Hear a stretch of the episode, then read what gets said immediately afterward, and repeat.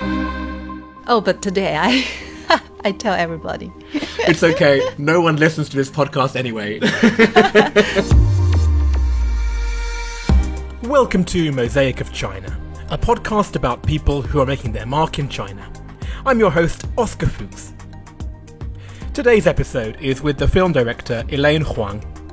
Our conversation starts off predictably. I ask her the kind of questions you would expect me to about her experiences as a film director, her background, her personal opinions about the film industry in China, doo doo doo. And then the conversation evolves. This is one of those episodes where we go into very personal territory. And you may remember that I mentioned in the intro episode to season 3 that I was also going to try and inject a little more of myself into the interviews this season. Today's episode represents perhaps the most I am ever going to share on this podcast. I couldn't have done so without today's guest also being so open and so generous about sharing her story, so I want to say a very big thank you to Elaine right from the start. I should also say from the start that if you're listening right now in the middle of a painful part of your life, maybe skip this episode until you're in a more reflective space.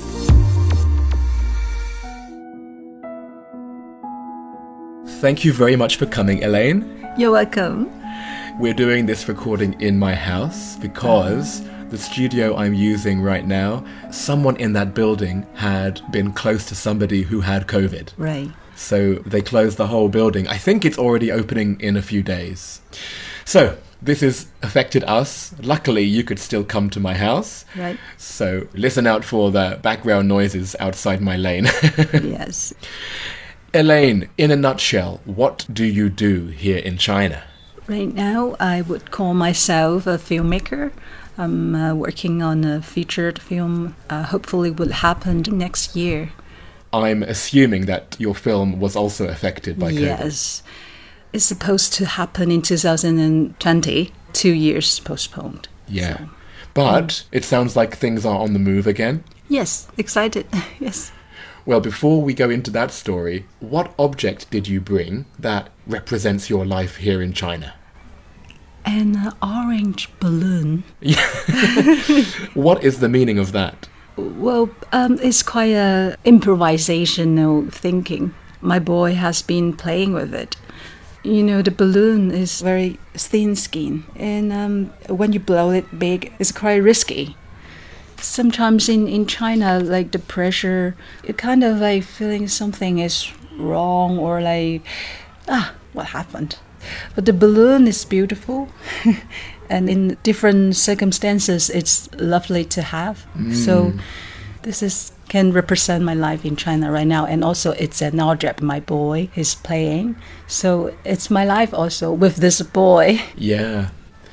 Well, let's talk about your work then. So, mm-hmm. how would you describe your work?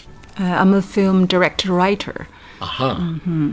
This uh, project actually began in uh, 2016 when I first tried to promote my script to reach some producers and to get some fundings on it. It's a very difficult journey because, first of all, it needs a lot of money and actors. And what comes first can draw the other. Like if you have money, and then you can appeal to some uh, good actors. If you have good actors, then money will come. Mm. My situation is that actors are all want to come to my project because they like the script. But then my type of film, like maybe it's just too serious about like family issues. So I've been waiting for the money for quite a long time. And sometimes money come, but it's not the right money. People would say like I want this and want that in your film, which I don't want. So it's getting really difficult to get money especially for our serious films, like not try to please kind of films. Yeah. Hmm. So, you like to focus on films that have a serious topic? Yes, even it's difficult, I will keep doing this. Hmm. Yeah. Well, before we talk about your film, why don't we talk about your background? How did you get into film production and film directing? Mm-hmm. Um, I went to college, uh, Chinese literature, and then I don't know how and when I developed a big interest in theaters. So I went to Beijing. I did the postgraduate degree in theater directing. Then in 2007, I went to London and do the art administration and cultural policy.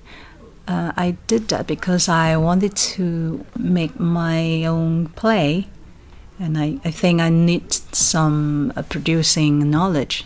So I went to London. I watch a lot of plays when I was in UK. I think maybe I spend more time to do that than I spend time in class. Mm. So when I got back to China in 2010, I was so ambitious to be a theater director. And then I found out that was a big difference. Comedies are the main place in Beijing. So I didn't think it was a good atmosphere or environment to make plays. And, and I tried, but couldn't find investment. People really didn't appreciate serious topic. You know, they would call you too academic. Ah. Um, then I met this American producer who wanted to make a musical in Beijing he saw my work in the National Theatre and I was asked to meet him and he said I like your play. And I worked with him for 2 months on the play. And then halfway through and he changed his mind he wanted to do a musical film instead. Oh, so not a theatre, he wanted to switch to film. yeah. And then I told him that I don't have film knowledge. I'm a theatre director and then he said, like, who can say that they can do a musical film in China? and I, and No he said, there was one Hong Kong director, Peter Chan. He did a musical film. But John, the producer, said he rather have a director who has theater background. So he sent me to uh, New York and he paid for the school and I went to NYU continue uh, education. I spent two years there. I practiced shooting films. And when I got back to Beijing, I shot music videos and short films. He financed two years of study just so you can do his musical film. Mm-hmm. Yes. But we couldn't agree on the script, so we didn't work together. And after all that, maybe we're just too autistic. So we, we didn't work together. But that was your move from theatre to film, right? Yes. That's, that's what opened the door to film. Yes. And now, do you still do theatre, or you've left that part of your life behind? Um, I will be back, I think, because after this feature film, I really want to do like maybe a play or a musical for the same script. I still have this big passion on theater. Well, since we're talking about theatre, it reminds me of the way that we know each other, which is from the referral of Björn Dahlman Yes. from last season. Let's hear what he had to say about you.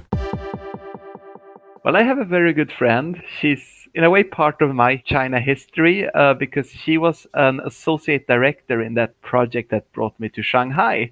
Her name is Elaine or Huang Qiling. She's a very good friend, a film director mainly these days. I think you should have a chat with her. I think she might have some really nice perspectives on things. I missed him. Uh, we were both on the Shanghai theater performance. We spent time together. We worked on that for two months. And when I was in New York, he had a performance there. So he traveled from Sweden and he stayed in my apartment in the sofa. yeah. We just have so much common passion. And when we talk about shows, and we were like just so excited. Yeah. Yeah. Mm-hmm. Well, I hope it's not too long before you can be reunited. I know Björn would very much like to come back to Shanghai. Of course, yes. well, you mentioned that you might want to convert this project you're doing into a theatre piece. Yes. So, why don't we talk about this project? What is going to be the content of the movie? This story uh, is inspired by my cousin's family history. My uncle was one of those first generation who got very rich during 1980s in Guangzhou. He was a worker in the factory. One of his first jobs is just to um, hold dead pigs. What's that called? Like Like, take dead pigs from. from here to there, like within the factory. And then those days we don't have like enough electricity supply. Yeah. So he imports this kind of machine generators Ah. from Hong Kong in hotels, hospitals, factories. Wow. So he, yeah, he was a big money guy. Men, when they become rich, they tend to have more options, right? We- and then he, he has double life. He has two families. Really? Yes. So then my cousin, she just torture herself. Um, she has this eating disorder. Oh, So- like anorexia? or- Yes. Because actually, she found out when she's sick, her father will come back home. Oh, I see. So she actually forced herself to become sick. Right. Mm. hmm I think she didn't realize that could be that serious. Even my aunt somehow allow her to do that to make sure the family is complete. And then my cousin almost died from that uh, disease. She was in hospital, and the doctors already tell the family that she might be gone soon. She was just 25 kilogram. Mm, we all didn't know. And 30 something, we sat together and have a cup of coffee, and she told me this. At that time, my uncle was um, in a very serious situation. He, he almost died in 2013. My cousin didn't talk to him for like over 10 years. The family was broken. But I know how much my uncle loved her. And I asked my cousin to visit him. Yes, my uncle has another family, has another daughter. But we I don't want her to miss that chance to talk to him. She did. She had a boy, a little boy, and she told me that she saw my uncle in tears holding the little boy. And she feels like she can let go of the hatred just right before my uncle passed away. And in the funeral, I saw my cousin kneel down and just crying and kept saying, I'm sorry, I'm sorry. Mm. That really moved me and made me decide to really have to make this into a film. And what is her opinion on your project? How much are you sharing with her? I share almost everything with her in different stage. Like I keep telling her, right now I have this as my candidate for my uncle, for your father, and I need to ask her almost like a permission. Do you like this actor to be your father? Even my aunt, she's very supportive. Like she would kind of like joking, like, "Oh, the reality is more dramatic than the film." Because when I talk to many of my friends, especially girls, I heard so many similar stories between dad and daughter. Because my, my family also, my mom passed away eh, when I was a child. So I kind of feel like if you have the chance, why don't you just talk to your parents or express your love? That's what I was thinking. But when I talked to them, one of them told me, Imagine if your father would hold a knife to your mom because of just 200 kuai or something. How can you forgive this person? That's why I kind of rewrite my script several times because all this information come to me and I don't try to persuade anybody to forgive someone, but just to show them they might not see this kind of facts. Like in my script, I write about everybody has this kind of situation. Somehow we make a mistake. We lost the chance to correct it. But that doesn't mean that we don't care. Mm. Mm, yes. Right now I talk about it, I still feel like mm, I'm doing the right thing. Yeah. yes. Um, And this to me, it sounds like a, a universal situation between sons, daughters, mothers, and fathers. mm, mm. I can see why this is taking up a lot of your mental energy because it's so personal. It's so It close to you. It is. I put half of myself into this character. Oh, really? Of course. Their story are similar. I mean, I, also have a stepmom, not because my father had an affair, but my mother passed away when I was young. In the script, my cousin went to study abroad for seven, eight years. And when she went back, she had to let go of that trauma. That's the, the message of the story. So this actually it's half of my That's own, your life. my, my life when I came back and I Ah. I had to pick up where I left. You know, you have to face it and try to solve it. Yes. Mm-hmm. You know, that's the part that I relate to the most Hmm. because when you said that your mother died when you were young, Mm-hmm. actually, that's the same with my story. My mother died when I was 11 years old. Mm-hmm. And I don't know if you are comfortable to talk about this because in China, it's never easy talking about death, right? It is not. right? People are very scared to discuss it, but I feel always a closer connection to people like you who have also lost a parent very young mm-hmm. and work through it. Mm-hmm. When you said you were working through your trauma, what did you mean from your perspective? Hmm, I worked on it. I have been working. I still making efforts to work on it. Yes, even Uh, now, I think it is. You cannot really overcome that in your whole life. Yeah. I don't think so. Yeah, it's really difficult. Really difficult. Well, I'm looking at your object, the orange balloon, and I can see exactly why this has a meaning for you. I understand. And I'm the same. Sometimes life to me is this big balloon, and it's cheerful and colorful, and I can meet interesting people and enjoy my life. And then sometimes the same balloon gets smaller. I actually think we're very similar. I didn't expect to empathize with somebody over an orange balloon, but I do. yeah. I was thinking about this as you were talking. I wonder how similar we are. Let's play bingo about what character traits you have and I have in common. Okay. Is this a thing about people who lose a parent very early in their life? Do you think that you have a tendency to go into depression and then you come out? Like, do you have ups and downs? Absolutely. Yes. Because people sometimes think I'm very sociable Yes. and even in my script you can see kind of very split Elaine into it. Yeah. Because I have this sense of humor when I speak my mother language. I, I'm very funny. Yes. I'm almost the funniest person in my college dorm. I can always make them laugh. But I'm not that person. Yes. But I am that person. Yes, it's the same. I'm exactly the same. Right.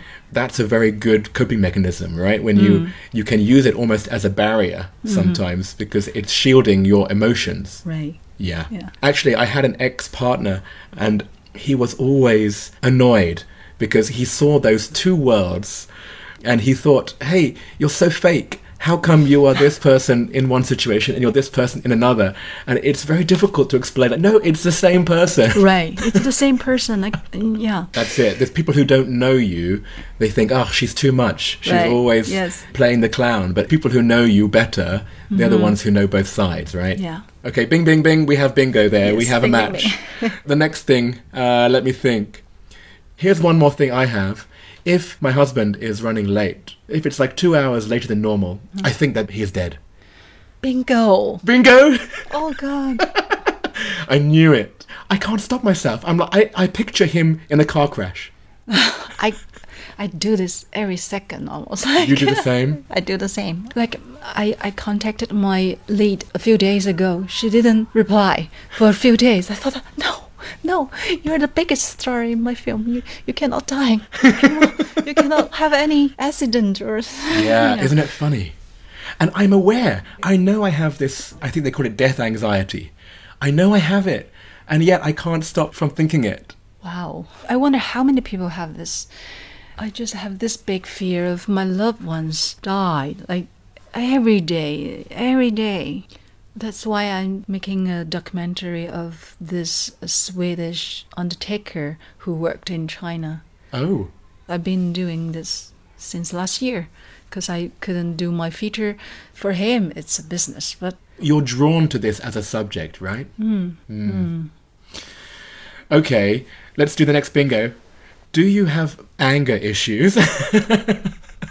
She's nodding. like in daily life, I do nowadays. Yeah. These days, my anger is about why me. Yeah, yeah, right. yeah, yeah. I don't know. I can be angry with who, but it's just why me? This is interesting. So it's like a kind of victim complex. Right.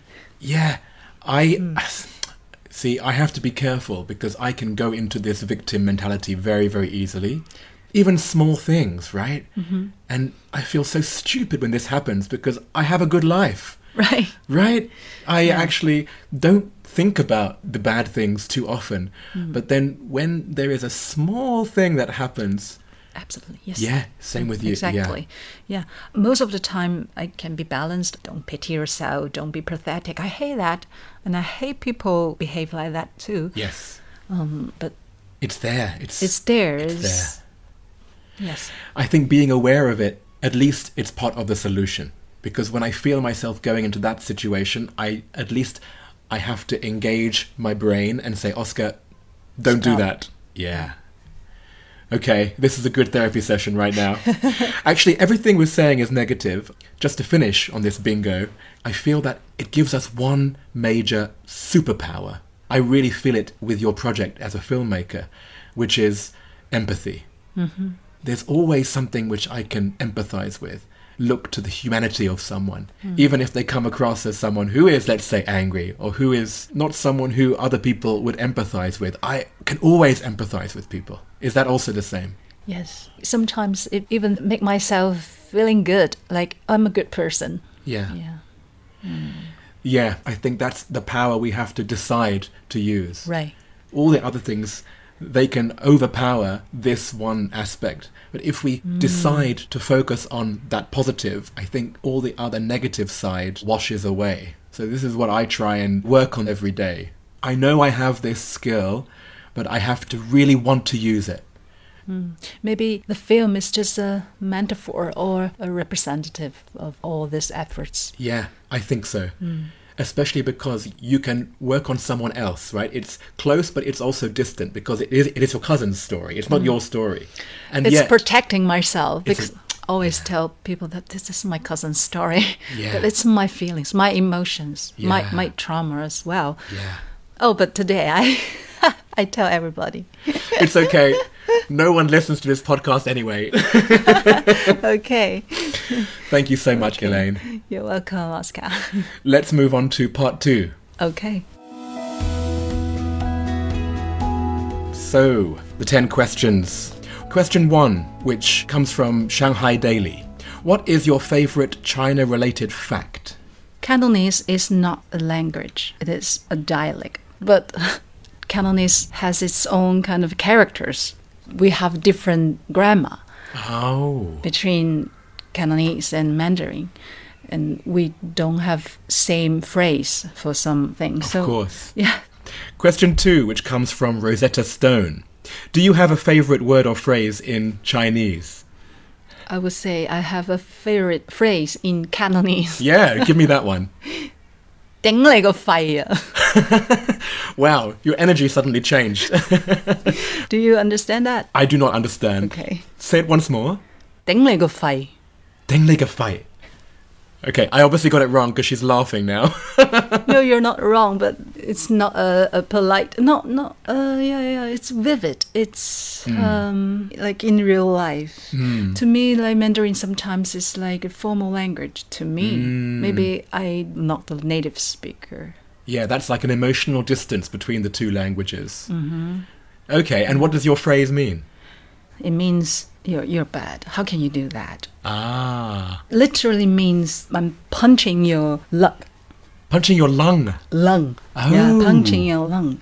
What is the equivalent phrase in Mandarin? Just like cow in Mandarin. Oh, Yes. oh, so it's actually rude. Not that rude, but like I said, it's very vivid. Like Oh. punch your lung. I will ask you for how you write it later. Okay. Next question, and this comes to us from Naked Retreats. What is your favorite destination in China?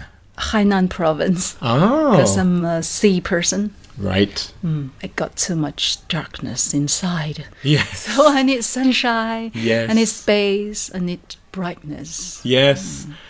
Very good. Hmm. And of course, going south, that must be almost like going home to Guangzhou. Yes. Do you have any family still in Guangzhou?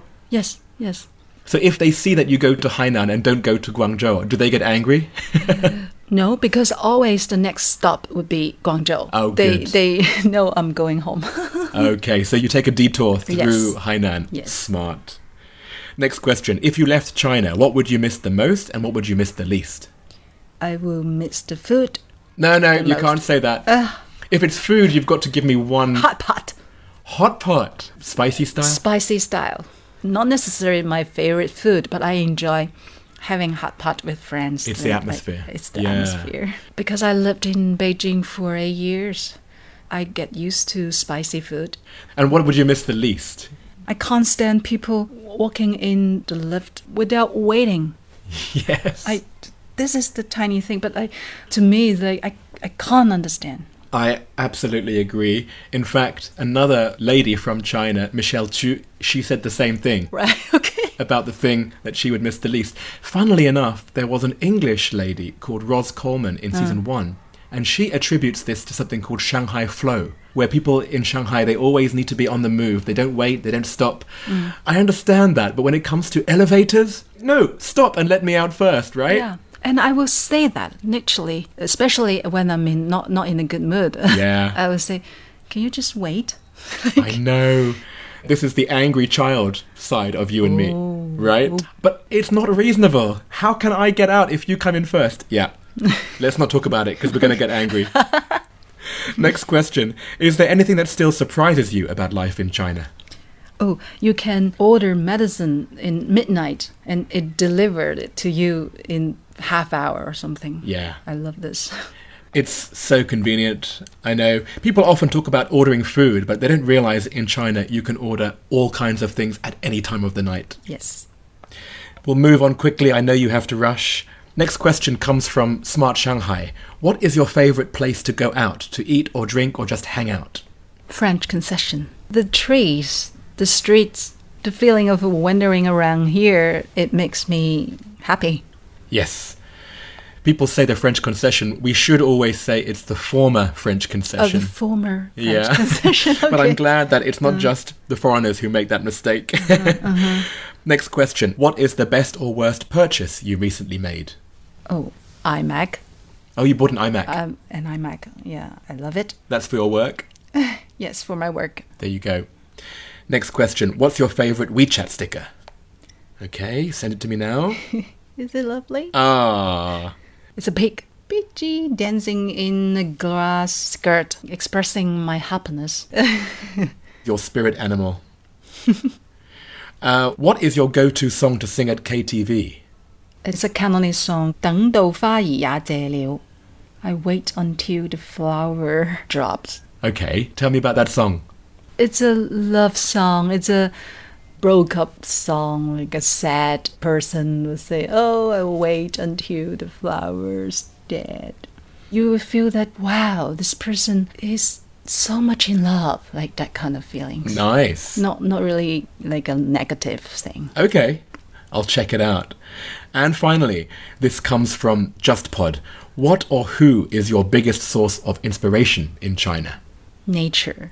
Mm. I enjoy walking under the trees, even just seeing the leaves shining, or makes me feel like I'm living, I'm alive, and there's so much you can cherish in the world. Beautiful.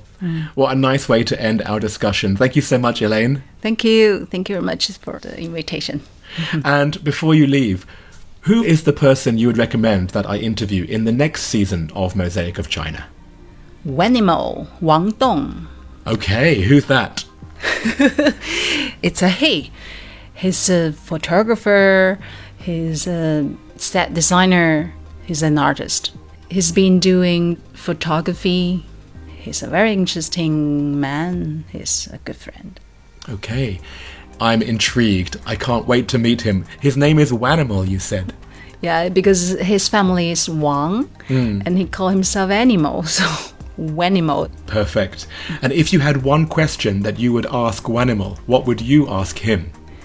Okay, then would you have me as your model? would you? Nice question. would you do it? I would. Why not? Okay. This could be the next project for Mosaic of China in that case. Okay. Everyone who does the project has to have a photo. Oh, good, good. From Wanimal. Yes, he would be thrilled. Thanks again, Elaine. You're welcome. The big update is that Elaine finally managed to shoot her film earlier this year in Guangzhou, and she's now in Hong Kong working on the edit and post production. The film's title is Er Shi Si Wei, or 24 Flavors, which is also the name of a Cantonese herbal tea. It's a healing remedy that contains a multitude of bitter and sweet tastes. It was a big challenge to film during the pandemic period, so Elaine wanted me to convey her gratitude for all the support she got from family and friends and the local government too. She added that some of the opinions she expressed about the film industry in our recording would be different today, so I'm already looking forward to hearing about how everything went down when we record our catch up interview next season. The film should have been released by then. Elaine estimates it should come out in the second half of 2023, so let's keep our eyes open for that. Just a few points of clarification. She mentioned that she made a documentary about a Swedish undertaker. That was a slip of the tongue. It was a Belgian undertaker. The name of that piece is The Soul Consoler, or Lao Wei in Chinese. And we mentioned Guangzhou and Guangdong somewhat interchangeably in our conversation, so let me be a bit clearer about that. Guangdong is the province. It's what English speakers might call Canton, where the Cantonese dialect comes from. It's the big province on the mainland just north of Hong Kong, where of course they also originally speak Cantonese. And Guangzhou is a city. It's the capital city of Guangdong province, and the third largest by population in China. And I've never been there. Ouch. I will need to try and fix that by season 4.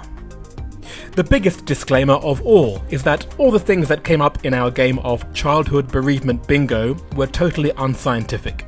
There are so many ways in which these things can manifest, so please take that whole exercise as a demonstration of empathy between Elaine and I, rather than anything else. You know, when some people try to summarize Mosaic of China, I often hear them say things like, oh, it's about foreigners in China, or oh, it's about entrepreneurs in China. Of course, I don't like to correct them because I'm just grateful that they're talking about the podcast at all. But it's nice to have the excuse to point out that this project is just about life, which happens to be taking place in China. Many, many past guests have also shared deep personal and family experiences. So, in particular, I would like to point you to the Chinese comedian Maple Zuo from season 1, episode 2, or the ultramarathon athlete Greg Nance from season 1, episode 23, and of course, Jiong, the teacher from season 2, episode 30. As always, you can see all the extra images and graphics accompanying Elaine's story on social media or at the Mosaic of China website, where you can also find the links to subscribe to the longer edition of today's episode on the premium version of the show. Here are some clips from that. A rule comes into place and you have to suddenly reshoot your film. You're right. They tried so hard, but they couldn't keep up, so they lost their chance. they do their work, they do their job. I'm like, how do you do it? Right. Actors in Guangzhou, they more like the sitcom actors. To exaggerate. And Exaggerated, yeah, Yeah. yeah. When people decide to get married, they do it for very pragmatic reasons, right? yes, some of them. And the owner said, Where are you from? Korea? Korean? Mosaic of China is me, Oscar Fuchs, with artwork by Denny Newell. Today's premium version has an extra 25 minutes of content, which come not just from the full length version of my chat with Elaine, but also from the catch up interviews I had with two previous guests, whose names have already been mentioned today the Swedish clown Björn Dahlman from season 2, episode 17, and the Chinese comedian Maple Zuo from season 1, episode 2. You can hear shorter versions of those chats coming up after the music, and I'll see you here again next week.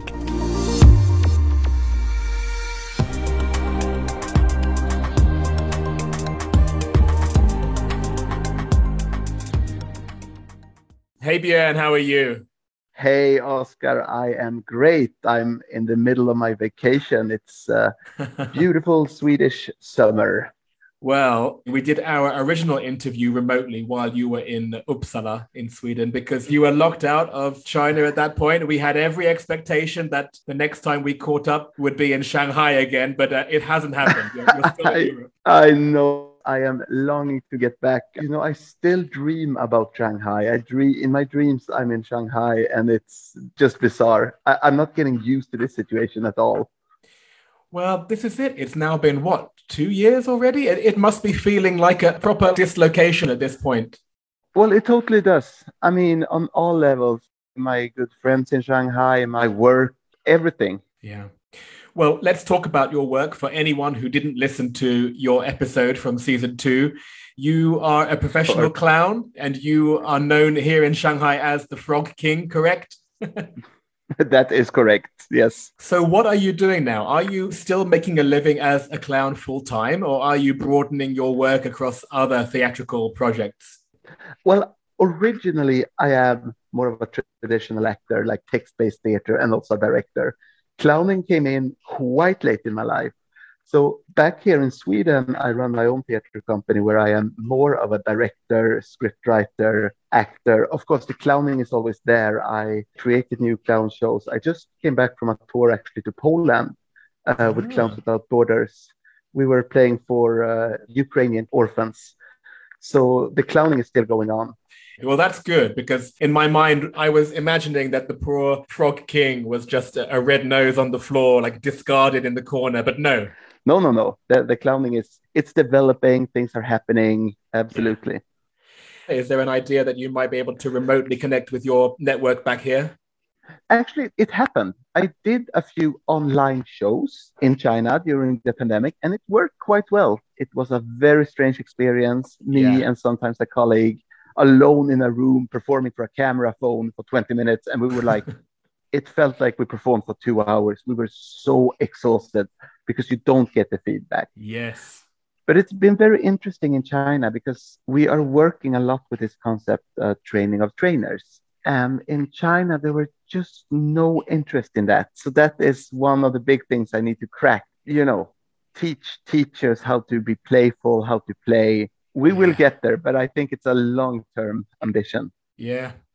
Well, this is where you're needed to come and be that physical embodiment of that whole philosophy. And it is a philosophy. I still remember how you are trying to allow people to embrace their mistakes. And of course, that's the Yeah. big cultural piece that is quite hard to engage with here in China. It's something which I often think about just in my day to day here. So maybe I am trying to be that clown on your behalf. I'm making a lot of mistakes all the time. Please, please. I, I am so proud of you.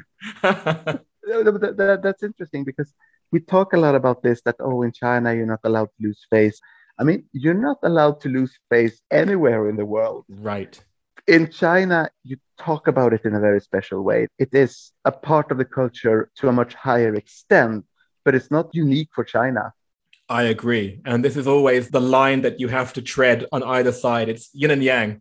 it, it is it is Well, you obviously were in season two of the show, and that means that you Yes. are sandwiched between season one and the person who referred you, who was Maple Zuo, Yeah. and Elaine Huang, who you introduced for season three. So, first of all, are you in touch Yeah. with Maple Zuo? Actually, I am not. This whole uh, stand up comedy society, I mean, I don't interact with them much because I miss them so, so much. It's been a bit painful, actually, to keep in touch with them. Well, I have good news for you because Maple is not in Shanghai. She's actually in the UK. So, she's also dislocated from China. Oh, is that good news? Well, good thing she's she's closer to me than I thought. That's good to know. Maybe I can meet Maple even. all right. Well, if you meet her, then send me a photo. I sure will. I promise.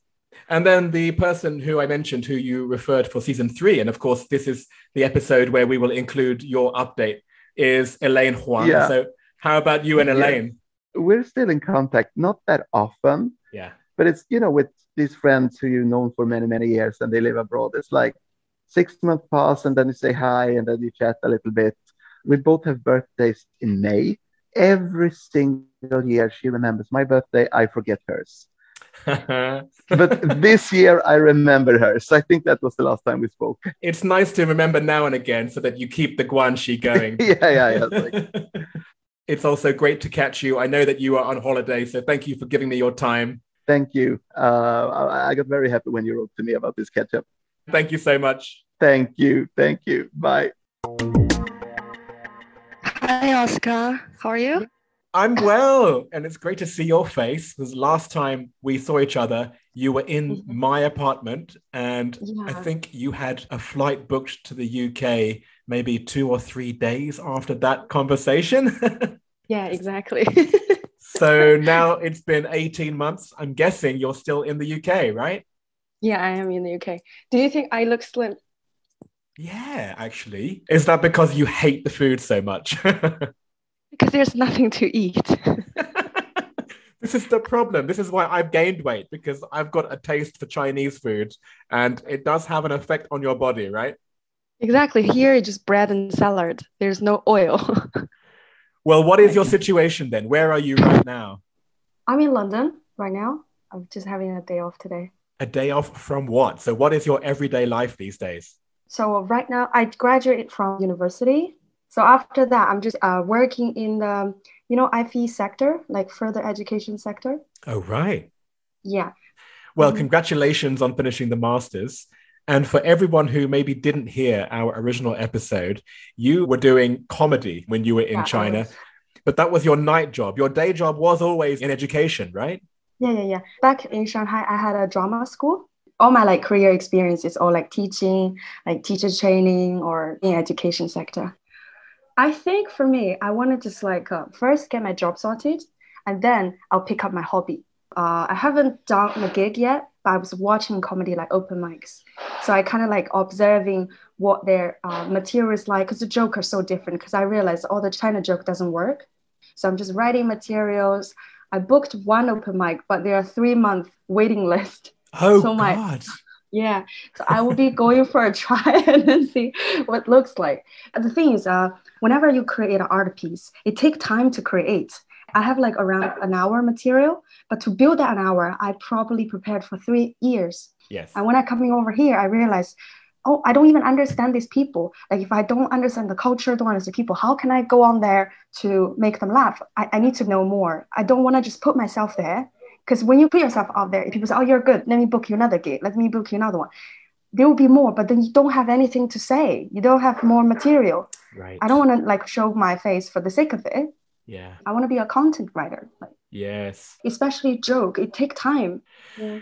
Look, as far as you leaving China when you did, I think it was the right time, especially when it comes to comedy, because there were two things that happened. I think stand-up comedy it did grow in terms of Chinese language stand-up comedy yeah. in China, but for the English language comedy, it's been more and more marginalized. I think yeah. audiences are getting smaller and smaller. The Chinese comedy, they're not going really well as well because at the beginning they have like different organizations doing it, but then later on it become a business. So like a big one buying the small ones. Right. And then whenever it becomes a business, people using that as a quickest way to get famous. A lot of the young Chinese comedian, they've just got like one or two good jokes and then they may be presentable. They got selected to the company. A company will sign up maybe a hundred comedians, but then they won't cultivate you because they won't make jokes for you. You have to write yourself. If you can stand out, that's great. But if you can't, we, we're not helping you. Whenever you sign for the company, it's a 10 years contract. Oh, wow. So for 10 years, rarely one or two will stand out. It's like a pyramid, right? One or two mm. will stand mm. out. The rest of it, if you want to do a gig outside, no, you can't because you have to follow You're the stuck. company's yeah. company's policy. So if you're gonna get out, you have to pay the money. So a lot of the company actually making money because people cancel the contract. They're making money in that way as well. And the people who are actually stand out, you realize, oh, they're not funny anymore, or they don't do comedy anymore. They went to a live TV show or reality TV show. Why they do that? Because as I said, those material take years to build.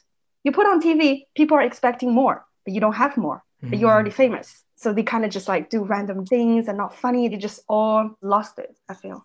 Really interesting. Because I have a lot of friends who are doing comedy. So we, we keep constantly like checking to each other. Mm, when you are up, you never know you're up. Like I realized uh... right now, looking back, was like, oh my God, that was my peak. you were touring across like Thailand and Singapore and yeah, yeah, it was I mean, if you had just gone up, up, up, I think your comedy would have become more and more constrained. You would you rather suffer. you need to suffer. You need to suffer, man. Yeah. Well, Maple, I remember that you referred Björn for season Yeah, two, yeah, and now this update is going to be at the end of season three with the lady who Björn referred, which was Wow. actually a lady called Elaine Huang. She is a, a film director. Do you know Elaine? No, but now you are connected. This is how the mosaic Yeah. is going to work. I feel like you know so nice talking to you because I remember when I first met you in the coffee shop, you just had this idea. You haven't even started. I remember that coffee. Whenever I walk past that place on Fuxinglu, I think it was. Whenever I'm in that area, I think about you, Maple. Oh, that's nice. That's really Well, nice. you must catch up with Björn because Björn is currently in Sweden. He's also stuck outside of China. And I don't think he even realized that you were in the UK. So at some point, you guys have got to meet up. I'll, I'll talk to him. Yeah, yeah, you should. Because mm. since you're both part of the mosaic, let me be the thing that keeps you together. Oh, that's so nice. You are the connector of everything. There you go. I wish you good luck in everything that you do, Maple. Thank you. And your accent has changed. You've got a little bit more English since I last spoke with you. Did I? a few words. I can't remember which ones they were now, but they, they jumped out like, oh, she's picked up some English there. I try not to. Yeah, I'm not sure it's a good thing. if you're coming back, I'm still here. We we definitely catch up. I will let you know. Thank you, Maple. Stay in touch. Thank you, Oscar. Bye bye.